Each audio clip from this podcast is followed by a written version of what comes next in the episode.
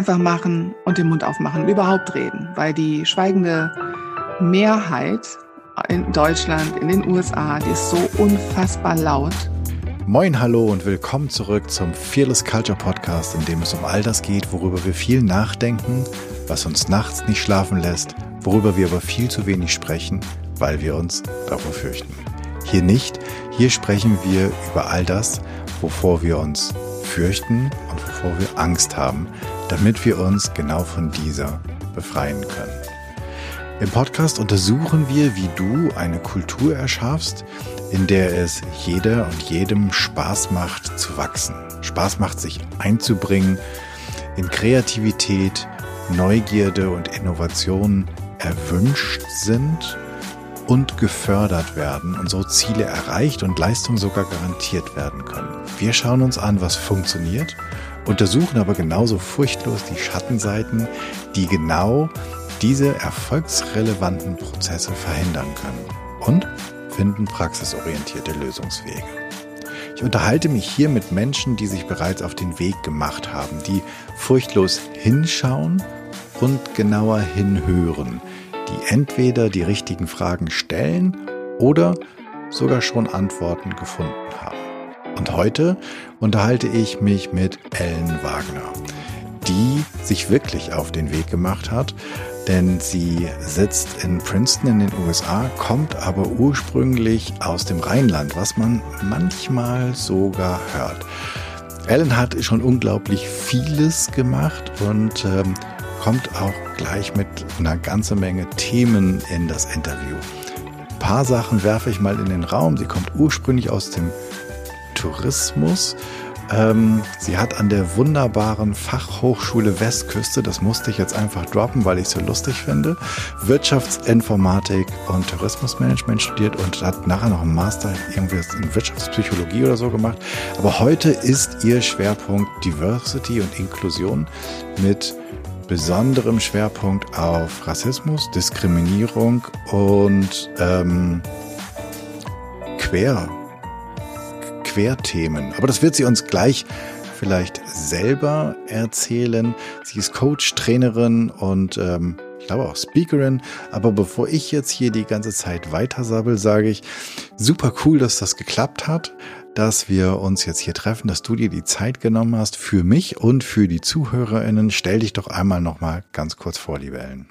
Ja, sehr gerne, Jan. Schön, dass ich da sein kann. Ja, ich bin Ellen Wagner, komme aus dem wunderschönen Rheinland und ähm, ja, habe damals angefangen mit Hotelfach, ähm, Tourismus und bin dann jetzt irgendwie in den USA gelandet. Hier habe ich meine eine, eigene Firma gegründet und ähm, bringe zwölf Jahre aus der Erwachsenenbildung mit. Ähm, da arbeite ich schon ganz lange als Freelancerin sozusagen und ähm, habe die Corporate-Welt aber Luft auch immer schnuppern können und habe da zehn Jahre Erfahrung die ich jetzt mitbringe in meinem Business. Und das Ganze startete als Expat und Diversity Coaching. Und da geht es in beiden Fällen um Gruppen von Menschen, die irgendwie anders sind als die Menschen, die um sie herum sind. Das heißt Expats, ähm, sozusagen ja Migranten, Menschen, die entsandt werden von ihren Firmen ins Ausland. Ähm, die sind ja erstmal in einer neuen Kultur, müssen sich orientieren und gerade für die ähm, Partnerinnen ähm, in den klassischen Familienkonstruktionen, ähm, die müssen sich irgendwie orientieren, können unter Umständen nicht arbeiten. Ich musste selber auch ein halbes Jahr auf meine Arbeitserlaubnis warten. Und da helfe ich halt, Orientierung zu schaffen, Sicherheit zu schaffen in einer fremden Kultur, so dass man sich wohlfühlt und das erreichen kann, was man möchte. Und ähm, der Diversity-Part ähm, betrifft Menschen ähm, wie mich, also Persons of Color, ähm, Menschen aus der LGBTQI-Community, also schwul-lesbischen ähm, Community. Und ähm, das sind halt auch Menschen, die irgendwie anders sind als die Mehrheitsgesellschaft, die sie umgibt. Und das kann schwierig sein, wenn man Diskriminierung erfährt. Und da begleite ich Menschen, ja, so einen Weg zu ihrer eigenen Identität zu finden, stolz darauf zu sein und durch das gewonnene Selbstbewusstsein auch die eigenen Ziele erreichen zu können. So hat alles gestartet, das war so der Plan. Und durch die Ereignisse ähm, ja in der Welt, aber auch gerade hier in den USA in den letzten halben Jahr, hat sich meine Antirassismusarbeit ähm, irgendwie verstärkt. Und mhm. so habe ich schon immer viel gepostet, sehr feministisch, sehr intersektional oder intersektionell. Ähm, und viele Leute sind auf mich zugekommen und haben mir Fragen gestellt, ganz viele Fragen. Sag mal, Ellen, wie ist das denn zum Thema Rassismus und hier und was darf man sagen und was nicht? So dass ich gedacht habe, okay, das sind ganz schön viele Fragen. Ähm, damit würde ich eigentlich lieber Geld verdienen, anstelle immer in meiner Freizeit diese ganzen Fragen zu beantworten. Und so ähm, ja, gebe ich jetzt Antirassismus-Workshops für ähm, weiße Menschen. Ich gebe Empowerment-Workshops für alle Menschen, die von Diskriminierung betroffen sind und ähm, mache Diversity-Beratung für alle Organisationen und Unternehmen, die Unterstützung brauchen, ihre Arbeitswelt diverser und inklusiver zu machen. Okay, fangen wir mal ganz vorne an. Ähm, Fearless Culture, also eine Kultur oder ein Raum, ein Rahmen, ein Klima ohne Furcht. Hast du das jemals bisher erleben dürfen? Oder wenn nicht, hast du eine Fantasie davon, wie das aussieht und was wären für dich Bedingungen dafür? Also, ja, ich kenne solche Räume. Ähm, und solche Räume sind eigentlich ähm, immer bei mir zu Hause gewesen, in meiner Familie. Also da, wo ich einfach ich sein kann, wo ich Fragen stellen kann, wo ich traurig sein kann, wo ich glücklich sein kann, wo ich einfach ich sein kann, ohne auch darüber nachzudenken. Ähm, jetzt, wo ich älter bin und erwachsen bin, ist es schwieriger, diese Räume zu finden. Ähm, und ich weiß, dass es ganz wichtig ist, diese Räume zu haben, damit man irgendwie wachsen kann. Und ich schaffe solche Räume in zum Beispiel meinen Antirassismus-Workshops, wo ich an die Leute appelliere, seid furchtloser. Und furchtlos, also ohne Furcht zu sein, ich glaube, das gibt es nicht. Aber wenn man das jetzt mal auf den englischen Begriff bezieht, fearless, mhm. also tue das, mhm. fürchte dich weniger, dann denke ich, ist das ein guter Ansatz. Und ähm, die Schwierigkeit ähm, bei Themen, die einfach nicht so einfach sind oder komplex sind, ist der Beginn, also überhaupt eine Konversation zu haben, überhaupt in die Diskussion zu gehen. Und viele Menschen haben Angst politisch unkorrekt zu sein. Genau, und da sind wir und, eigentlich mitten, mitten im Thema, weil ich mhm. meine, überhaupt als, also von beiden Seiten, ich glaube, das ist relativ Wurst, ob du jetzt ähm, weiß bist oder ob du ähm, Person of Color, BIPOC, schwarz, wie auch immer du das jetzt nennen willst, bist oder dich damit identifizierst. Beide, für beide Seiten ist es wahrscheinlich nicht einfach beziehungsweise relativ schwierig, darüber überhaupt zu reden, oder? Unglaublich schwierig. Kein warum? Mensch macht Hast du eine Idee, warum das so schwierig ist? Ja, ja, weil ähm, ich sage es mal für weiße Menschen und da spreche ich aus Erfahrung, weil meine Eltern weiß sind, ist es schwierig, weil ähm, das ein, ein blinder Fleck ist. Das ist etwas, was man ja nicht sieht. Ein Thema wie Rassismus, wenn man nicht betroffen ist. Und wenn man in Deutschland geboren wurde, akzentfrei Deutsch spricht und dann auch noch ähm, ja, weiß ist, also eine helle Hautfarbe hat, dann ist man ziemlich sicher nicht von Rassismus betroffen. Und wenn man noch keine Diskriminierungserfahrung erlebt hat durch Rassismus, wie soll man dann wissen, dass es das überhaupt gibt, wie sich das anfühlt? Und wenn dann erste Gespräche entstehen, dann ähm, kommt häufig so ein Gefühl von Scham, von, von Wut und Ärger. Wieso wusste ich das nicht? Und kann das denn sein? Und ist das wirklich so schlimm? Ähm, und da sind also ganz, ganz viele Emotionen. Damit, diese, damit mhm. sozusagen machst du ja gerade das Tor sehr weit auf, was Verständnis angeht oder Mitgefühl ähm, für diejenigen, für die es schwer ist, Rassismus zu erkennen. Was ja ganz nett ist von dir, dass du das tust, weil das tun nicht viele. Mhm. Ähm, ist es, also, dass das in den Feinheiten nachher schwer ist zu erkennen, wann ich rassistisch bin oder welche welche Verhaltensweise oder welche Denkstrukturen rassistisch sind. Da gehe ich komplett mit.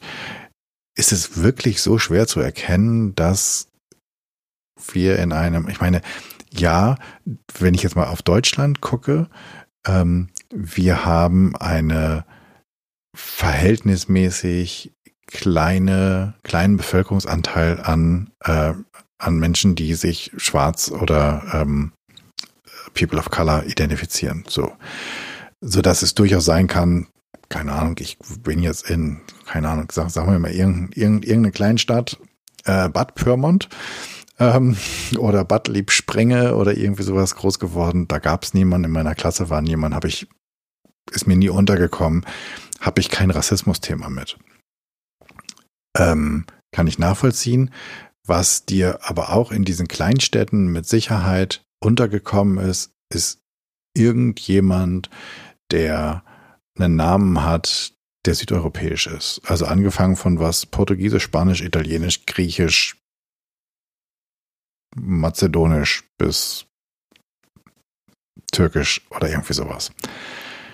Und spätestens dann muss ich doch eingestehen, dass ich, dass der irgendwie nicht so häufig bei mir zu Hause war oder dass selbst wenn er bei mir zu Hause so häufig war wie alle anderen, wie der Thomas und der Klaus auch, ähm, oder von mir aus machen wir es als Mädchen, die, die Claudia und die Cordula sozusagen, dann weiß ich doch, habe ich doch zumindest erfahren, dass es Familien gab, bei denen das so war. Also ich freue mich auf der einen Seite, dass du das Tor so weit aufmachst für all diejenigen. Auf der anderen Seite weiß ich nicht so genau, ob ich, ob ich das jetzt so gelten lassen mhm. ähm, wahrscheinlich will.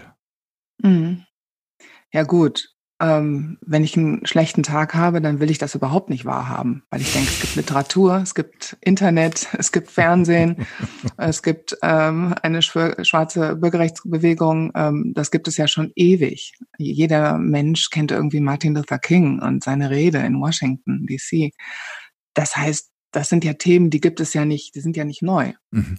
Aber das sind Themen, mit denen ich mich halt nicht auseinandersetze, weil ich nicht muss. Und da haben wir es. Also warum sollte ich mich denn mit Klimawandel auseinandersetzen?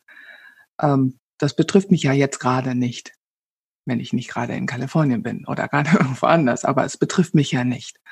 Und wenn es einen nicht betrifft, dann, ähm, dann kümmere ich mich nicht unbedingt darum, je nachdem, wo ich halt groß geworden bin. Und unsere Kultur ist nicht die, sage ich jetzt mal, solidarischste. Es gibt wahnsinnig viel Ehrenamt. Es gibt so viele tolle Menschen, die Gutes tun. Ähm, und da sind wir halt beim nächsten Punkt. Nur weil man denkt, man tut Gutes, heißt es noch lange nicht, dass es gut ankommt. Und Rassismus hat halt nichts damit zu tun, ob ich ein guter Mensch bin oder nicht. Oder ob ich das absichtlich tue oder nicht.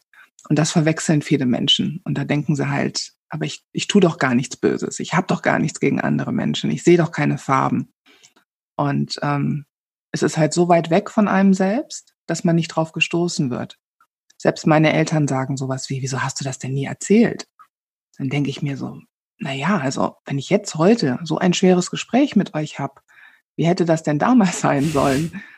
Ich hatte halt irgendwie nicht das Gefühl, das dort adressieren zu können. Also es gibt ja immer irgendwie Sender und Empfänger. Und wenn mein Umfeld mir nicht in irgendeiner Art und Weise signalisiert, das ist okay und das ist valide, was du da sagst, dann rede ich doch auch nicht als Betroffene und sende das natürlich auch nicht in die andere Richtung, weil ich weiß, ich bekomme keine Hilfe, weil ich weiß, meine Diskriminierungserfahrungen werden kleingeredet. Und wie oft höre ich Sachen wie, ach, wenn du dich darauf jetzt immer so konzentrierst, dann, dann wird das bestimmt auch so, ne? Oder wenn die Leute sich wegsetzen bei dir in der Bahn, das, das hat ja nicht damit zu tun.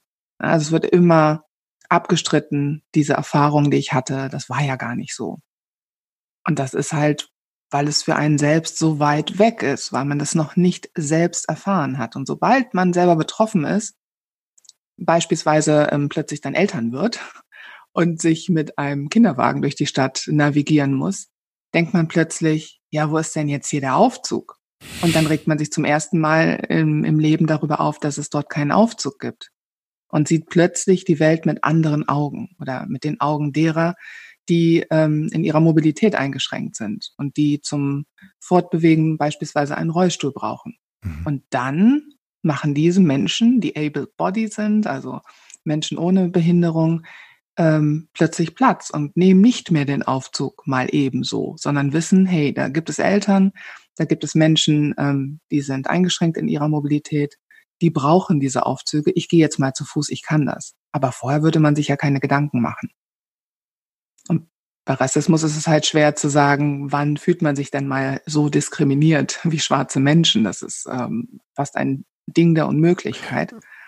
Genau, als äh, ähm, Zugehöriger irgendwie so der, was weiß ich, Mittelklasse, Mittelschicht, was auch immer, äh, weiß und dann noch als Kerl, keine Ahnung, also das letzte Mal, als ich, dass ich mich diskriminiert fühlte, war wahrscheinlich, als ich an der Uni in einem Frauenseminar teilnehmen wollte und die mhm. mich rausgeworfen haben. Mhm. Ähm, aber das, da hätte ich, ähm, also das ist mir wirklich passiert. Ich wollte, ähm, ich habe Soziologie studiert und wollte an einem äh, feministischen Frauenseminar teilnehmen, weil ich dachte, ich muss ja zumindest mal wissen, worüber die reden, damit ich weiß, ob ich das gut finde oder nicht. Ähm, und dann haben die per Handzeichen abgestimmt und ich musste gehen. Mhm. Ähm, und ich glaube, ich habe mich nicht mal, also weil ich, deswegen ist das ein saugutes Beispiel vielleicht, ähm, ich hatte, ich hätte nicht mal das Wort Diskriminierung gehabt, mhm. um das labeln zu können. Ich hätte das, keine Ahnung, eine Sauerei genannt oder ich hätte mich empört oder irgendwie mhm. sowas, alles Mögliche. Aber Diskriminierung wäre mir nicht eingefallen. So weit bin ich dann wahrscheinlich davon weg gewesen. Und damit komme ich zu dem nächsten Punkt. Ist es dann, dass wir sowas wie George Floyd brauchen, dass die Welle so groß wird, dass es sozusagen zu einem offiziellen Thema wird, um ins Bewusstsein bei jedem einzudringen? Okay, das ist ähm, eine fiese Frage, ich möchte ja sowas gar nicht so sagen, aber ähm, Breonna Taylor George Floyd und all die anderen Menschen. Ähm, das ist jetzt zu einem Zeitpunkt geschehen, wo die Welt sowieso in einer Art Schockstarre war durch die Pandemie. Und die Pandemie war wie so ein, wie heißt das, Magnifying Glass, wie so eine Lupe, wie, wo plötzlich, mhm. ja, wo plötzlich alle Befindlichkeiten, Emotionen, alten Traumata aufgerissen worden von jeder einzelnen Person. Jeder Person hatte plötzlich mit irgendwas zu dealen. Ähm, Dinge, Gedanken, Karussells wurden angestoßen. Ähm, das wollte die Welt nicht. Also alle waren irgendwie unter Stress. Dann ähm, sind diese furchtbaren ähm, Ermordungen geschehen vor teils laufender Kamera. Ähm, und die schwarzen Menschen in den USA sind sowieso sozusagen in den Hintern gekniffen aufgrund von sozialer Ungleichheit. Das heißt, wenn in der Pandemie Jobs verloren gehen, dann sind das die Jobs, die ähm, im Niedriglohnsektor sind. Und wer arbeitet da? Die schwarzen Menschen. Das heißt, da war ein ganz großer Druck äh, zu überleben ähm, Healthcare, Gesundheitswesen in den USA geht auch ganz anders als in Deutschland. Bist du reich, kannst du dir ärztliche Versorgung leisten. Bist du arm, kannst du noch nicht mal zum Arzt gehen. Ähm, und deswegen gab es ein ganz großes Ungleichgewicht, also noch größer als vielleicht zuvor, weswegen die, die schwarze Bevölkerung hier einfach stinksauer war.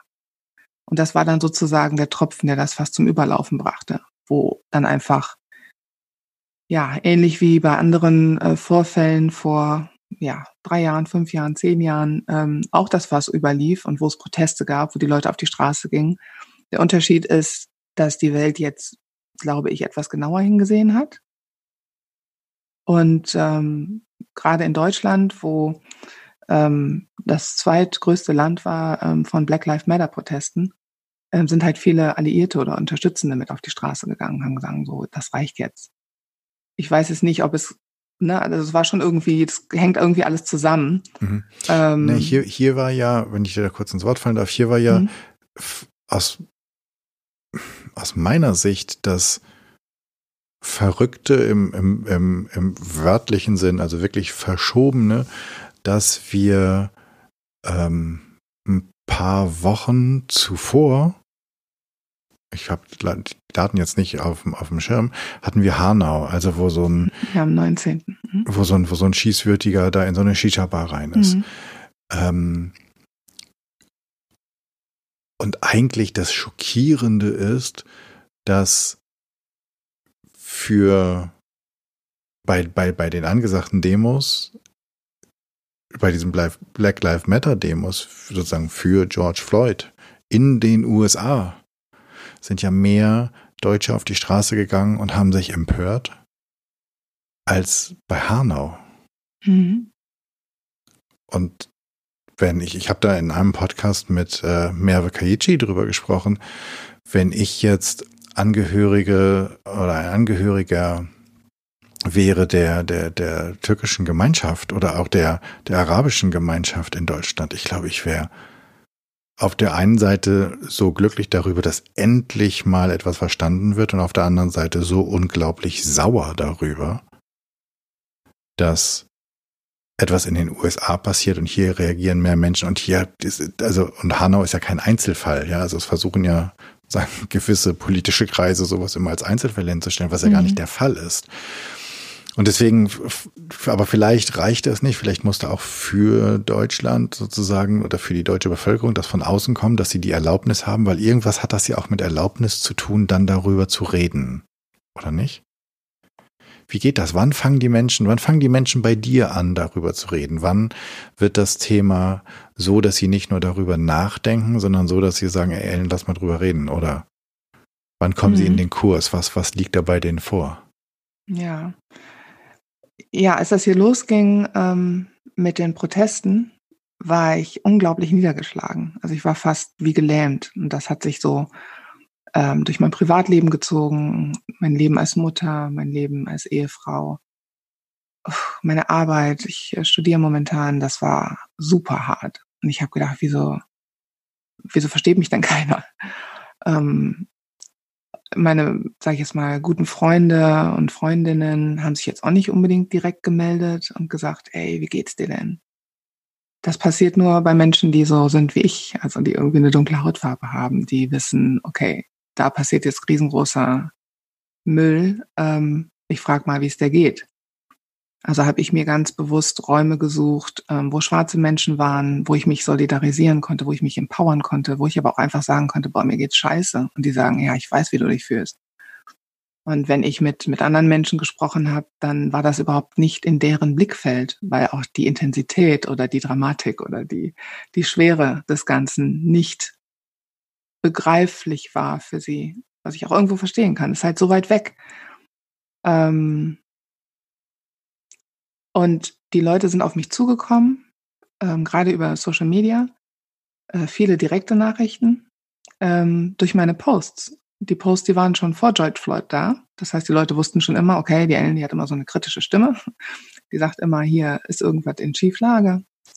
Ähm, aber dann wurde ich richtig laut und habe ich halt sehr, ähm, sage ich jetzt mal, emotional geteilt, wie ich mich fühle. Dass ich Todesangst habe um meine Tochter, dass ich Angst habe, wenn ich einen Polizeiwagen sehe. Und ähm, ganz, ganz viele andere Dinge, die ich geteilt habe. Und da haben die Leute geschrieben, boah, das wusste ich ja gar nicht. Und oh weia. Ne? Also da, wo, wo meine Betroffenheit oder wo sie, sie waren nicht selbst betroffen, kenn, kannten mich aber und haben mitfühlen können, so ein bisschen, ne? weil ich geschildert habe, was passiert. Ähm, und das ist auf der einen Seite super, wenn man ähm, hört von betroffenen Menschen, ah, das war eine Mikroaggression, okay, habe ich jetzt auf dem Schirm, kann ich vielleicht nächstes Mal was gegen sagen.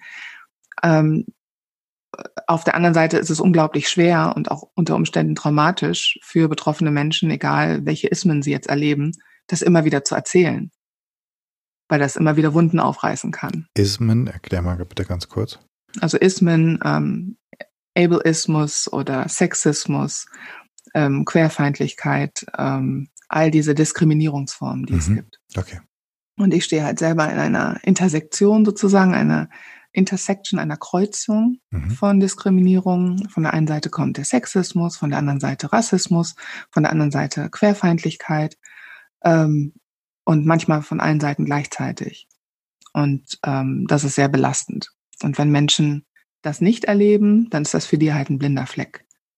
Und dann, wie ich eben erzählt hatte in dem Beispiel, wenn man dann selber betroffen ist oder wenn Menschen, die einem nahestehen, so etwas erleben und darüber erzählen, dann ist da plötzlich sozusagen eine Awareness, ein Bewusstsein dafür. Und dann fängt so das Denken darüber an. Ne? Dann fangen Konversationen an. Und ähm, dann finde ich, ist es halt immer wichtig, eine Sprache zu finden. Ne? Du sprichst von POC oder BIPOC ähm, und Schwarz. Und warum gibt's das? Und warum wird Schwarz mit großem S geschrieben? Das sind Dinge, die ich in den Workshops erkläre, damit wir eine Sprache finden, auf die wir uns einigen können, damit ähm, man Dinge benennen kann. Und du hattest gesagt, als du damals ähm, dich diskriminiert, also jetzt rückblickend gefühlt hast, hattest du kein Wort dafür. Mhm. Und in den USA gab es auch kein Wort für sexuelle Belästigung für Frauen im, im Arbeitsleben. Und irgendwann gab es den Begriff. Und dann konnte er benannt werden. Und dann konnte er oder dann konnte die Sache bekämpft werden. Und deswegen ist es wichtig, dass wir eine Sprache haben, eine gemeinsame, dass wir Worte haben für bestimmte Dinge, damit wir sie benennen können. Deswegen, das ist mir an, an, an dem Beispiel sozusagen zum ersten Mal selbst aufgefallen, also dass ich selbst etwas, also nicht beitragen kann, sondern dass ich ein eigenes Erlebnis habe und das äh, dem nachspüren kann, dass ich halt kein Wort dafür oder es nicht, also das Wort hätte ich wohl schon gekannt, aber ich hätte es halt mhm. nicht auf mich beziehen können in dem Fall. Ja, und du hattest das Privileg, ähm, als ähm, weißer, cisgendered, ähm, heterosexueller Mann zu sagen, oh, das interessiert mich, diese feministische Diskussion. Da möchte ich mal mehr erfahren. Und dann hast du gesagt, ja, und dann wollte ich mal gucken, ob es mir gefällt oder halt nicht.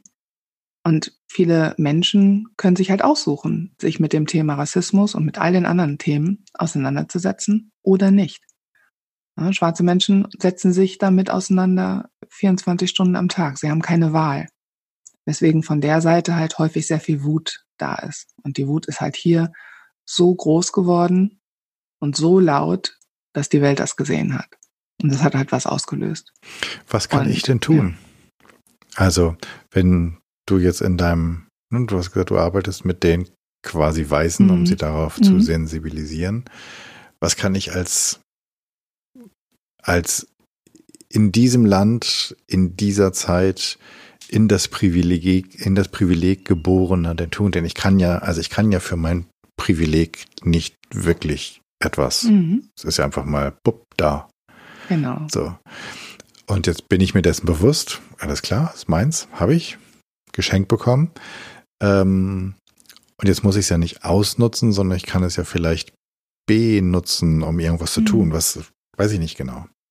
Mhm, genau. Und ähm, in dem Workshop geht es erstmal um die, um da mal anzufangen oder anzusetzen, um die eigene, um die Sprache, zu verstehen, was ist überhaupt Rassismus. Ah, okay, es ist also strukturell. Es hat also nichts mit in erster Linie Absicht zu tun. Das ist, glaube ich, ein ganz wichtiger Punkt. Sorry, ich fand ja schon wieder ja. sozusagen, falle schon wieder ins Wort, weil ich das aus vielen Gesprächen weiß, dass das Thema mit dem strukturell mhm. ähm, gar nicht so einfach ist. Magst mhm. du das nochmal erläutern, wo da der Unterschied ist? Ja, gerne. Und zwar ähm, geht man in Deutschland häufig davon aus, wenn es eine, sage ich jetzt mal, rassistisch motivierte Tat gibt auf der Straße und jemand angefallen wird, oh, da ist Absicht hinter, das war Rassismus und alles andere ist kein Rassismus.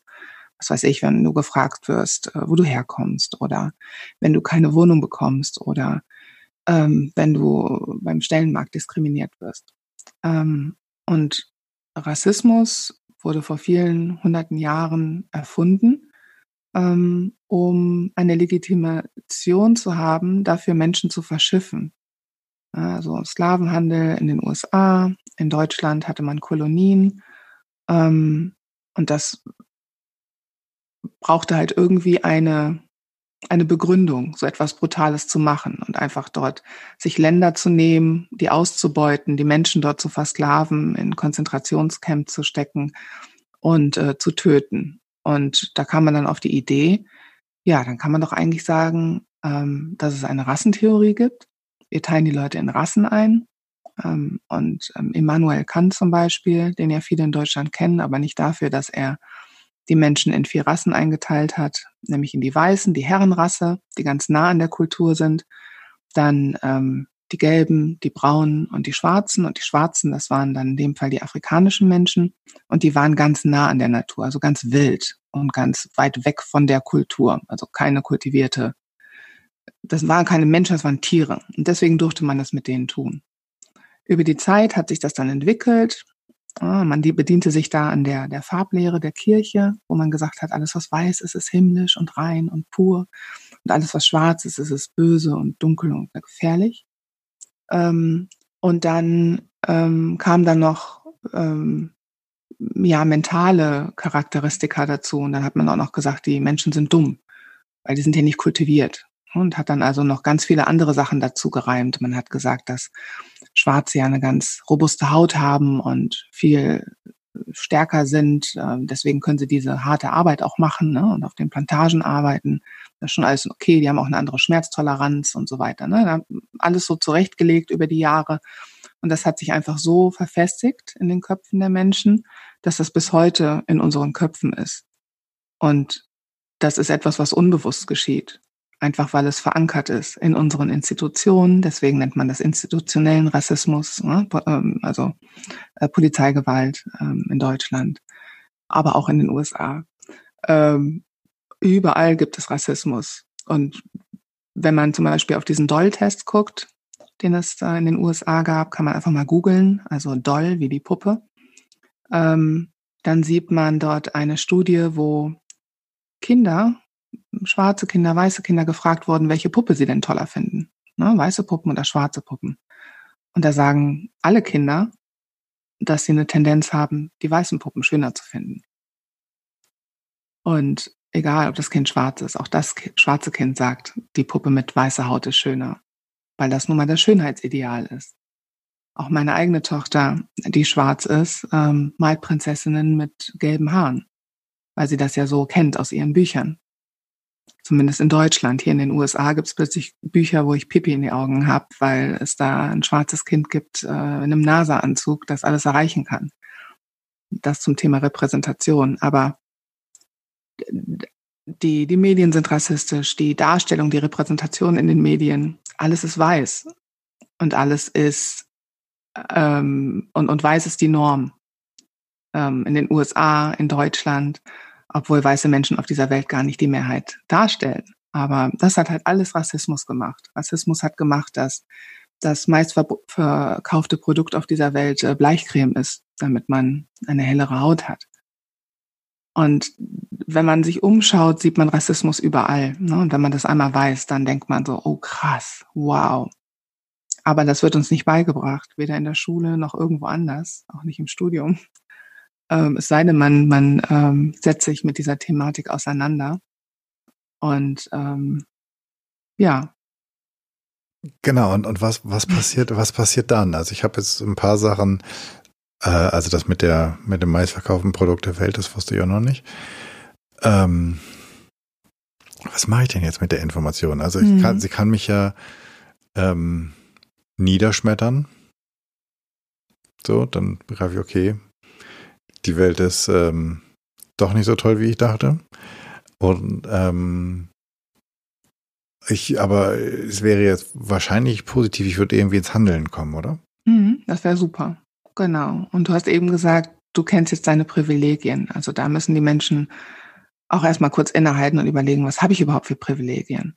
Da gibt's auch tolle Tools. Ähm, die Tupoka Ogetta hat in ihrem Buch Exit Racism ähm, eine Liste dargestellt, die gibt es dann in deutscher Sprache, kann man sich auch bei Spotify anhören, ähm, wo es um so Sätze geht. Ähm, das kommt ursprünglich von der Macintosh aus ähm, den USA und ähm, es war eine Liste, die heißt äh, The Knapsack. Ähm, ist eine Privilegienliste. Und wenn man die mal durchgeht, also stehen dann solche Sachen drin wie, wenn ich in einem Geschäft bin und mit einer verantwortlichen Person sprechen möchte, kann ich davon ausgehen, dass die Person meine Hautfarbe hat. Ja, und das sind dann halt, ist so ein Weg herauszufinden, wie privilegiert bin ich denn? Und ähm, weiße Menschen sind halt aufgrund ihrer Hautfarbe schon mal sehr privilegiert, heterosexuelle Menschen sind privilegiert. Ähm, wir hatten das schon gesagt, cisgendered Menschen sind ähm, privilegiert. Das sind also Menschen, die in dem Geschlecht geboren sind und auch so gelesen werden. Okay, die Liste ist lang.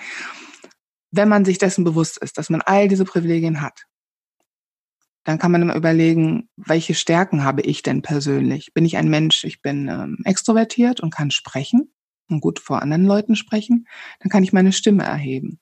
Dann kann ich, wenn ich Mikroaggressionen sehe oder Diskriminierung im Alltag, in der Schule, auf der Arbeit, im Büro, egal wo, dann kann ich meinen Mund aufmachen. Wenn ich gut schreiben kann, dann kann ich schreiben. Artikel, Posts, kommentieren unter Accounts, wo ich denke, die Menschen sollten unterstützt werden. Das sind so die, die kleinen Sachen, sage ich mal, die wahnsinnig oder nicht wenig Aufwand äh, bedürfen. Und im nächsten Schritt könnte man sagen, ich widme meine Zeit einer Organisation einmal im Monat und mache irgendwas. Oder ich versuche meinen Freundeskreis mal zu erweitern und den diverser zu machen, um mehr Perspektiven zu sehen, um mir und vielleicht auch meiner Familie, meinen Kindern mehr Diversität zu zeigen und das kann man dann beziehen auch auf die Medienwelt, was man so liest, etc. Wenn man dann noch krasser sein möchte, nimmt man Geld in die Hand. Und dann ähm, würde ich jetzt nicht unbedingt Entwicklungsarbeit leisten, ist auch mal ein bisschen kritisch. Wir Deutschland, das entwickelte Land, wir entwickeln Afrika, sondern wie wäre es denn, wenn wir ähm, Minority-owned oder Black-owned Businesses unterstützen, also Unternehmen unterstützen, die ähm, von schwarzen Menschen geführt werden und so schaffen wir ja die Ungleichheit aus der Welt ja, und können dann direkten Impact machen.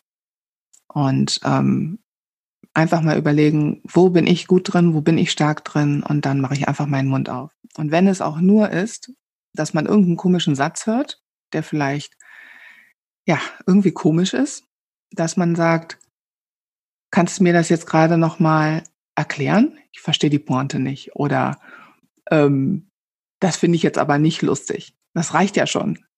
Ja, Humor ist häufig ähm, eine sehr gute Waffe, um, Menschen mal kurz äh, anzuhalten. Und dann könnte man sagen, äh, ja, das finde ich jetzt aber nicht lustig. Mal. Na, und dann ist das ja schon in dem Moment mal kurz unterbrochen und die Person macht es vielleicht das nächste Mal nicht. Und wenn man dann noch mutiger ist, dann bildet man sich richtig weiter. Und dann kann man in solchen Situationen vielleicht noch einen Satz dazu sagen, warum das jetzt gerade uncool ist, was das mit einem macht und was man sich wünschen würde in Zukunft. So dass das vielleicht dann auch die umliegenden oder die, die Menschen, die dabei sind, mithören. Und da sind wir beim Thema Sichtbarkeit.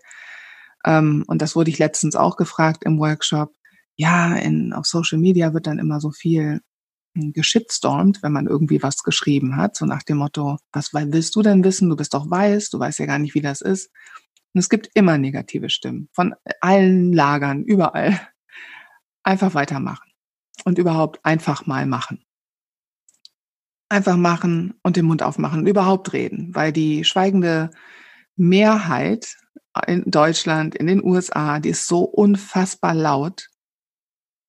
Also nicht man hört die nicht. Deswegen hört man nur alle anderen Stimmen. Alle klitzekleinen Stimmen von ähm, Menschen, die wirklich viel Mist erzählen. Die haben die ganze Aufmerksamkeit. Die sind laut, die werden in den Medien dargestellt, rauf und runter gespielt. Und die Mehrheit, die eigentlich dagegen ist, gegen so einen Quatsch, die hört man einfach nicht. Weil die irgendwie so in der Schockstarre ist und sich denkt, oh Gott, was sage ich denn? Hundertprozentig.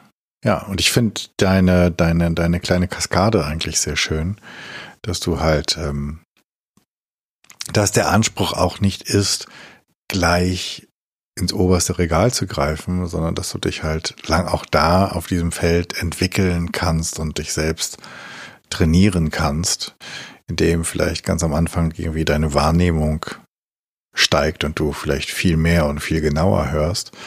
Ähm, und irgendwann anfängst, vielleicht bevor du etwas dagegen sagst, zumindest im ersten Mal Einhalt zu gebieten.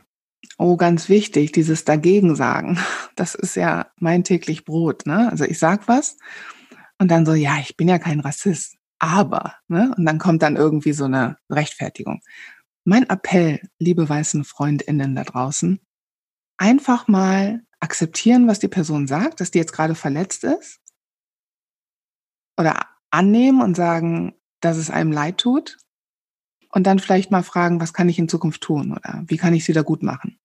Und da kann ich dir vielleicht ein Beispiel erzählen. Ähm, und zwar stell dir vor, du sitzt im Café und ich bring dir, was trinkst du, Kaffee oder Tee? Je nach, je nach Tageszeit.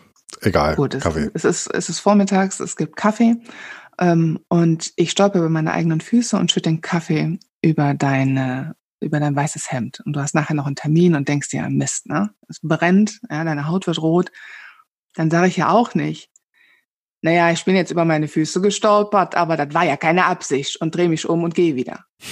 Ja, und du sagst, ja, aber das tut doch weh. Ja, aber das war ja keine Absicht. Ja, ich habe ja gleich noch einen Termin und ähm, muss hier vor der Kamera abgelichtet werden. Wie soll das jetzt gehen? Ja, aber das war ja keine Absicht. Das hilft dir in dem Moment nicht. Das hilft dir in dem Moment, dass ich Abhilfe schaffe, dass ich gucke, dass deine Schmerzen nicht mehr so stark sind, dass ich gucke, dass ich Entschädigung leiste, dass ich dir die Rechnung vielleicht bezahle für die Reinigung, für deine, deine, für dein Hemd. Und dass ich gucke, dass ich mich vernünftig entschuldige, so wie das immer ist, wenn man jemanden physisch irgendwie verletzt. Selbst wenn mir jemand mit dem Auto über den Fuß rollt äh, und das keine Absicht war, sagt eine Person, entschuldige, oh, oh, oh, sorry, sorry. Aber wenn wir Menschen ähm, ja mental verletzen und den wehtun, also verbal durch unsere, ähm, durch das, was wir sagen oder unsere Handlung, dann kommt keine Entschuldigung. War ja keine Absicht. Und das ist der Punkt mit Rassismus.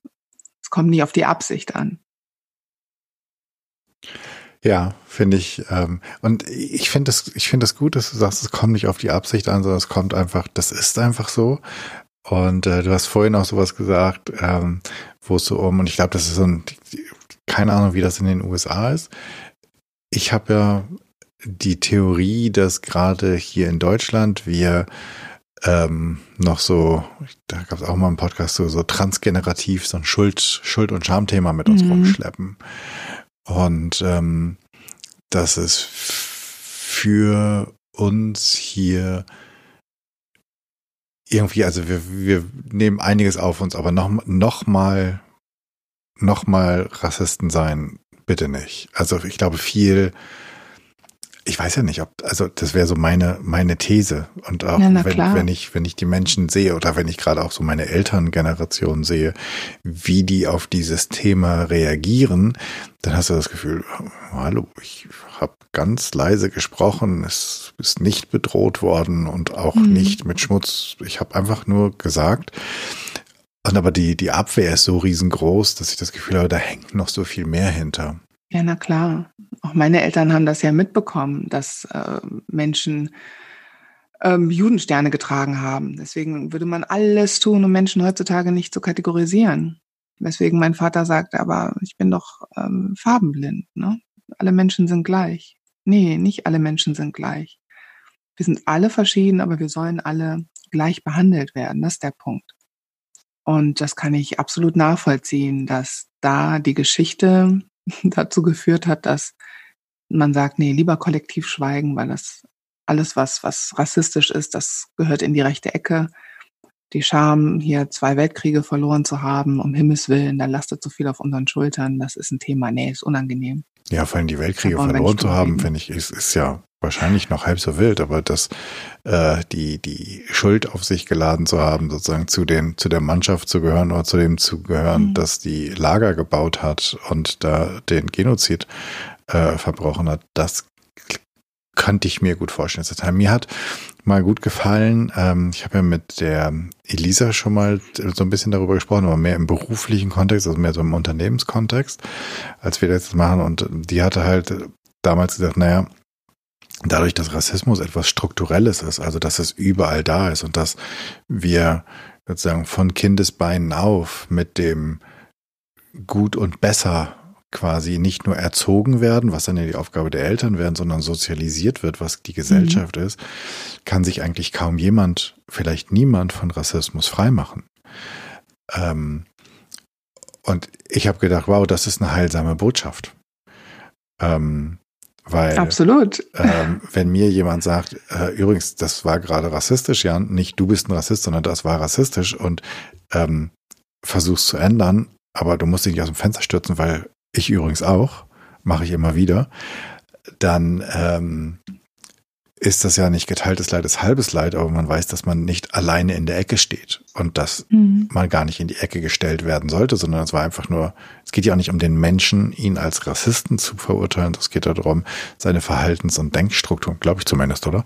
Seine Verhaltens- und Denkstrukturen ähm, als rassistisch zu erkennen damit das ja, Rassismus kann. Abzulernen oder abzutrainieren sozusagen. Ne? Wir wurden jetzt trainiert, hunderte von Jahren, und jetzt müssen wir uns das wieder abtrainieren. Und ähm, ja. Wie geht das? Ähm, weil das ist, also ich finde das Bombe, also ich finde das echt Mörder, dass du, weil es, ich glaube, da haben wir im Vorgespräch auch drüber gesprochen. Es gibt ja auch und ganz zu Recht ähm, Menschen, schwarze Menschen, Menschen, die sich als schwarz identifizieren, die sagen, sorry, es gibt das Internet, es gibt Bücher, es gibt Filme, mhm. frag mich nicht, mach dich schlau, du bist groß genug. So. Ja. Sehe ich auch so. Und trotzdem hilfst du ihnen ja. Und trotzdem machst du die Tür ja. weit auf und sagst, alles klar, komm her, ich erklär's dir. So. Ja. Ähm, das finde ich riesig, weil das natürlich auch, also weil wir waren ja vorhin bei, bei in, in diesem kleinen, in diesem kleinen Ort sozusagen, wo es eventuell mal jemanden gab, wie sie früher hießen, Gastarbeiter. Mhm. Ähm, aber vielleicht niemanden, der schwarz war. So, ähm, und dass da ganz viele Fragen sind, die ich gar nicht adressieren kann, weil ich wüsste gar nicht wohin. So, und wenn mhm. ich aus der Schule raus bin, wen frage ich denn da? Meinen Nachbarn? Mhm. Sagen Sie mal, Herr mhm. Müller, ich habe mal eine Frage. Können Sie mhm. mich mal über Rassismus aufklären? Nee, kann er mhm. wahrscheinlich nicht. So, finde genau. ich, finde ich groß, dass du das tust. Ja, dass du sagst, okay, ihr hättet zwar auch lesen können, aber ich, ich beantworte euch die Frage trotzdem. Wie ist das jetzt auf, wie ist, du hast gesagt, du empowerst, aber du machst das aber auch die Arbeit für Schwarze. Genau. Mit dem Empowerment. Wie funktioniert das auf der Seite? Weil da, das ist ja wieder eine Sache, wo ich denke so, ja, pf, keine Ahnung. Da hm. müsste ich auch fragen, ob ich teilnehmen darf, ähm, weil ich. Nee. Nee, nee, habe ich mir auch gedacht, siehst du, schon wieder. Aber ich, aber ich sehe ich seh jetzt den Grund, dass es, dass es nicht so ist. Und ich fühle mich nicht diskriminiert. Ähm, und trotzdem würde es mich interessieren. Magst du darüber erzählen? Ja, klar.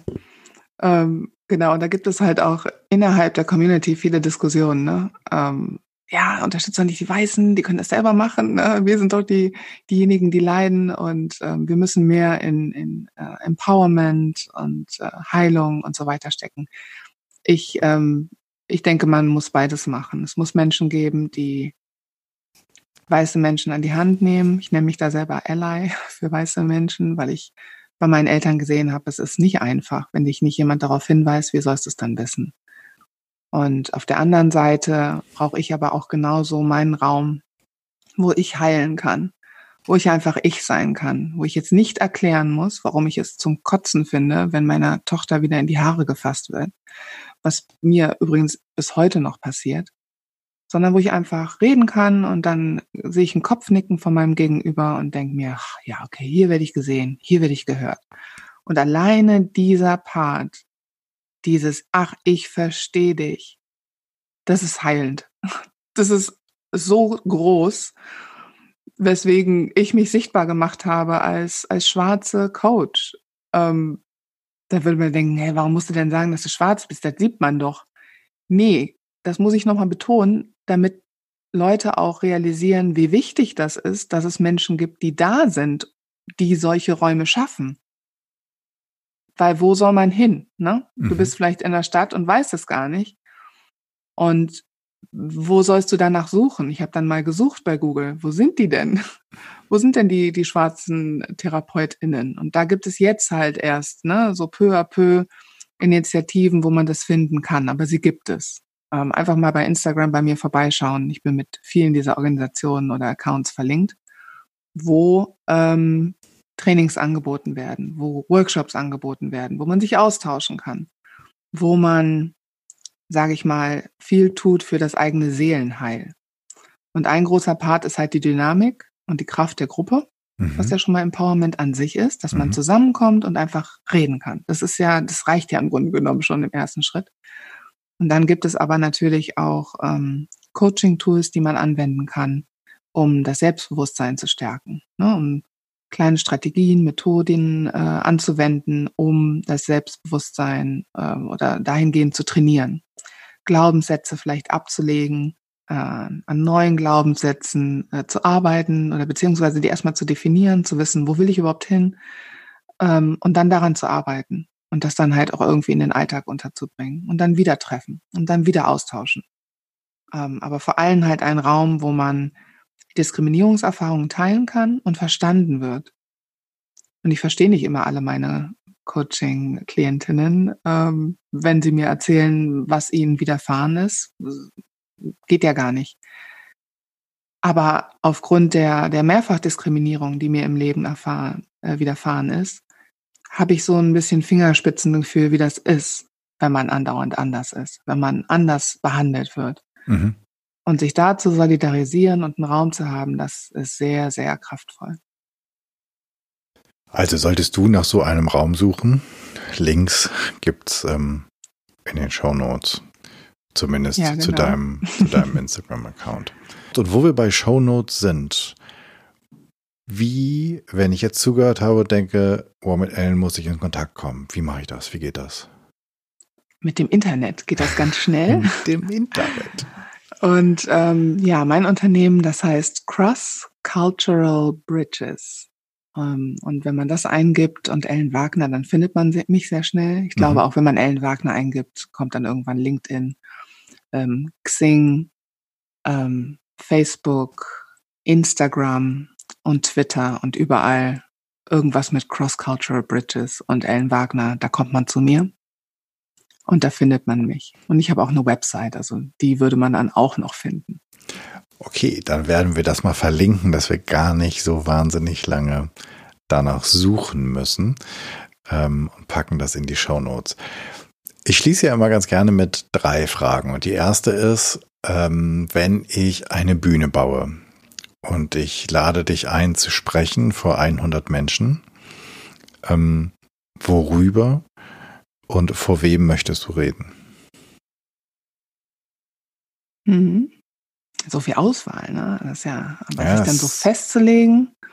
Und ich habe natürlich darüber nachgedacht und dachte erst so, ähm, irgend so einer dieser G-Gipfel, ne? also richtig machtvolle Menschen. Aber da habe ich gedacht, nee, da gibt's ja eine Handvoll Menschen, die wollen mir ja gar nicht zuhören. Und die Leute sollten mir schon zuhören wollen, ne? so eine Tendenz haben, offen zu sein. Mhm. Deswegen denke ich dann eher an so einen TED-Talk, den man dann erstmal von einer großen Gruppe Menschen äh, halten kann, die ähm, jetzt Bock haben auf ein neues Thema, was sie vielleicht noch nicht gehört haben. Ähm, und dann ist das Gute, das wird aufgezeichnet und ist dann für die Ewigkeit im Internet, sodass ganz viele Leute da noch nachschauen können.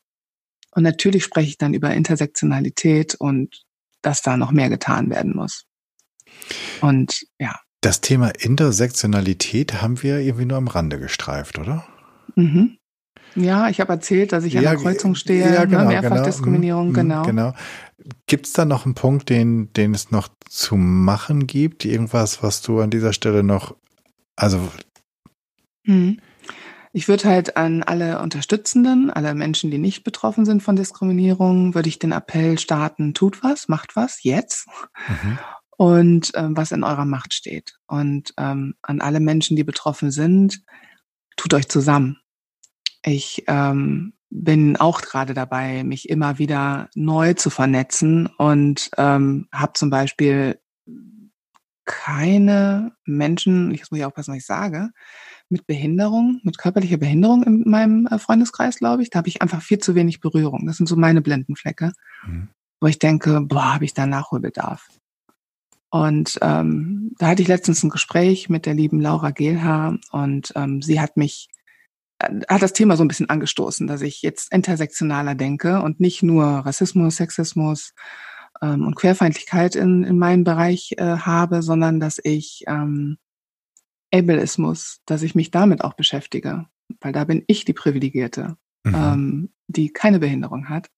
Und ich möchte oder habe dann verstanden, ja krass, wir haben ja so viel gemeinsam.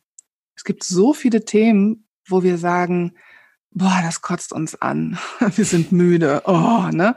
Weil wir eingeschränkt werden, weil wir exkludiert werden. Und da wäre es doch voll schön, wenn wir uns noch mehr zusammentun würden als Menschen, die in irgendeiner Art und Weise diskriminiert werden oder mehrfach. Und wenn wir uns zusammentun würden, wie viele wären wir denn? Dann würden wir gar nicht mehr von einer Minderheit sprechen. Ja. Und deswegen, wenn ich dürfte, würde ich zu diesem TED Talk natürlich all die fabelhaften Menschen aus meinem Netzwerk dazu tun, die äh, sozusagen sichtbar mit ihren Themen wären. Du hast das eine oder andere schon gesagt. Welches Buch, welchen Film, welchen Podcast, welches Medium würdest du den Zuhörerinnen und Zuhörern empfehlen, die einsteigen wollen, die vielleicht entweder anfangen wollen, sich zu informieren oder die schon angefangen haben und weitermachen wollen? Was hast du da mhm. an Tipps? Ja, ich weiß es. Ich glaube, es wurde schon genannt, ähm, Tupoka Ogette, Exit Racism, aber es ist so ein wunderschöner Einstieg, dieses Buch, was es auch als Hörbuch bei Spotify gibt und ähm, weil so die Basis erklärt wird und alles aus einer aus der Sicht von Tupoka, die auch eine weiße Mutter hat, so wie ich, ähm, auch 1980er Jahrgang. Also da gibt es ganz viele Parallelen, wo ich mich wiedergefunden habe in diesem Buch und wo ich glaube, das ist eine super Basis. Ähm, können sogar schon Teenager lesen. Ja, würde ich so empfehlen. Ähm, wenn Menschen dann sagen, habe ich auch schon erlebt, ne, das ist halt nicht so einfach von einer schwarzen Frau, sich sowas durchzulesen. Es gibt auch eine weiße Frau, die ähm, Robin DiAngelo äh, mit dem Buch White Fragility. Ich weiß gar nicht, ob es es in Deutsch gibt. Ähm, wo über weiße Zerbrechlichkeit gesprochen wird und darüber, naja, wie wie man sich so fühlt, wenn man sich auf die Reise begibt des Antirassismus. Hm, vielleicht mal eine andere Perspektive, finde ich auch ganz gut. Hm, How to be an Anti-Racist bei Abraham X. Candy. Ich kenne halt jetzt ganz viele Bücher hier aus dem amerikanischen Raum, mhm. die ich ganz, ganz toll finde, ähm, weil ich einfach glaube, dass das Thema hier viel mehr benannt wird. Und deswegen höre ich auch sehr viele Podcasts hier aus dem amerikanischsprachigen Raum und aus dem deutschsprachigen Raum, boah, das ist so eine Menge. da, da weiß ich gar nicht, wo ich da anfangen sollte und wem ich da nicht gut tun würde, wenn ich äh, die Person jetzt auslassen würde. Aber ähm, ja, das, das sollte meine kleine Auswahl gewesen sein. Okay, findest du alle in den Show Notes? Genau. Dann zur Abschlussfrage, welche Challenge, womit sollen die, die zuhören, heute ist vielleicht Dienstag, wenn ähm, alle pünktlich ihre Player angeworfen haben. Wir haben jetzt eine Woche Zeit, bis es den nächsten Podcast gibt. Mhm. Was sollten sie tun, ausprobieren? Welche Challenge würdest du den Zuhörenden mitgeben? Mhm. Ja, ihr da draußen, ihr habt ja jetzt gehört, ähm, was man so tun könnte, äh, überlegt doch mal, worin ihr gut seid, was euch unglaublich leicht fällt. Und denkt jetzt nicht daran, was andere gut können. Die machen das gern und gut. Ähm, aber denkt mal daran, was ihr gut könnt, was euch sehr leicht fällt. Und dann überlegt mal, wie ihr das einsetzen könnt, wenn ihr irgendwo was seht, was nicht gerecht ist. Und macht doch dann einfach mal euren Mund auf. Das ist auch ein Training. Also wer die Challenge, das zu wiederholen, sich vielleicht ähm, einen Termin einzustellen im Handy, ähm, regelmäßig jede Woche, fünf Minuten, wo man sich hinsetzt und mal kurz innehält und sagt, okay, habe ich das diese Woche geschafft? Wie schaffe ich das nächste Woche? Und wie mache ich da weiter? Also einfach mal machen. Einfach mal machen, einfach mal den Mund aufmachen. Mhm. Äh, tausend Dank äh, für dieses ganz, ganz tolle Gespräch, für die ähm, vielen Insights, die du geliefert hast, für die, für deinen, für deinen persönlichen Einschätzungen und auch für diese ähm, Offenheit und für die Einladung an die, die privilegiert sind und sich die Welt der Nicht-Privilegierten in diesem Falle angucken wollen und vielleicht äh, dabei unterstützen wollen, die Mauern ein, einzureißen. Vielen Dank für deinen Beitrag an dieser Stelle. Danke. Sehr gerne.